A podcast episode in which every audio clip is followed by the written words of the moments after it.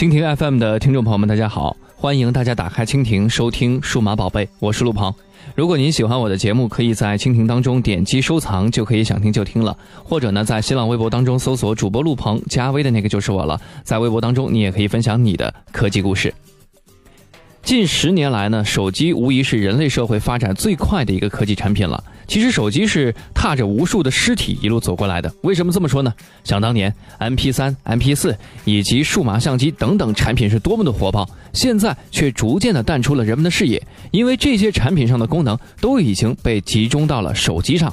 因为携带方便，很多人甚至是一些音频发烧友都愿意使用手机作为它的随身播放设备。尽管音质水平呢离专业的播放器呢还有一定的差距，现在很多手机厂商不断努力提高智能手机的音质体验，而消费者呢也更愿意为更好的音质买单。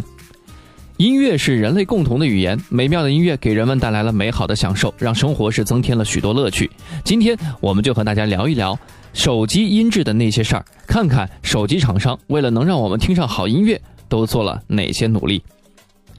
早期的音乐手机时代，从外观到音质，世界上第一款音乐手机呢，应该是三星在两千年推出的 SGH M 幺八八了。其开创了在手机内置 MP3 播放功能的先河。世界上第一款 MP3 是韩国世韩公司于一九九八年推出的 MP Man F 十。那么，三星推出内置的 MP3 功能的音乐手机呢，也就不足为奇了。SGH M 幺八八这款手机啊，在现在看来是一种非常古老的产物。可以想象，它也只是在基础的通讯功能上添加了音乐播放功能而已。而且它只有三十二兆的内存，可以存储的歌曲数量是少得可怜。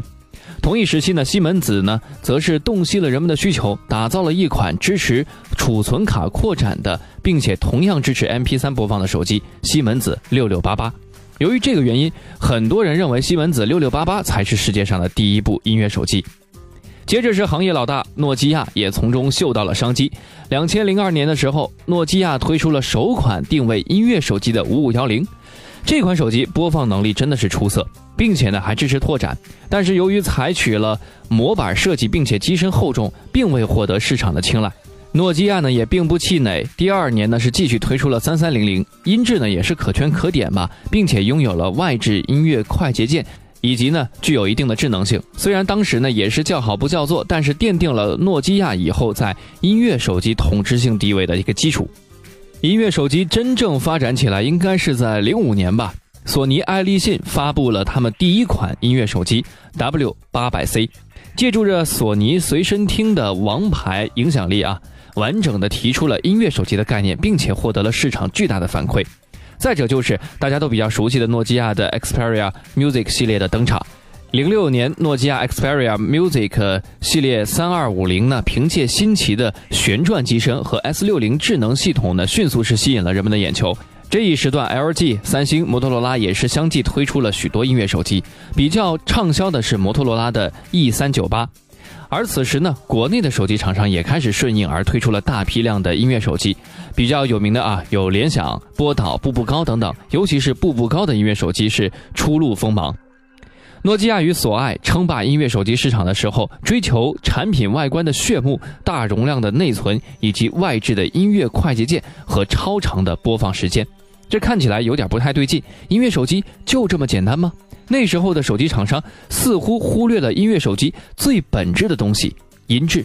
当然，这也是一个必经的阶段。后来，直到今天，音乐手机的外观等和普通的手机呢，并没有太大的区别，而是更加注重音质的表现了。零七年，苹果发布了第一代的 iPhone，将原本就大受欢迎的 iPod 融合在了智能手机里，音乐手机开始走向一个无与伦比的高潮。苹果一直是占据着手机音质的制高点。在为我们能够随时随地享受高品质的音乐项目方面呢，是功不可没。同一时期，国内同样作为音频厂商的魅族，也在追随着苹果的脚步，开始研发音乐手机。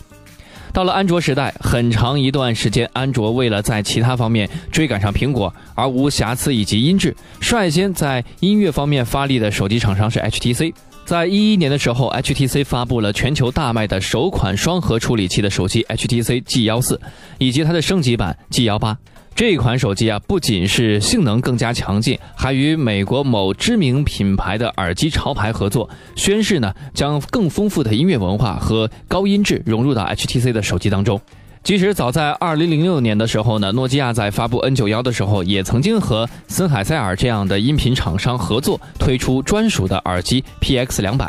这款耳机呢是当时比较高端的头戴式耳机了，音质呢较一般的耳塞自然出色不少。后来这款耳机还出过第二代，